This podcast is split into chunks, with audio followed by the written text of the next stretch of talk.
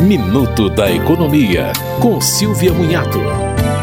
A dívida do setor público terminou 2022 em 7,22 trilhões de reais, ou 73,5 do produto interno bruto.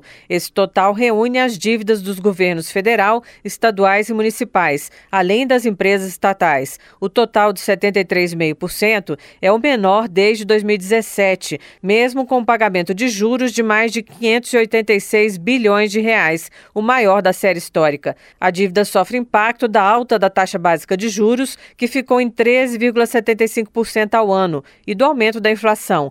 Para 2023, o cenário ainda é incerto. A perspectiva é de aumento da dívida, porque o orçamento da União tem um déficit de 231 bilhões, mas o governo anunciou um plano para reduzir essa conta.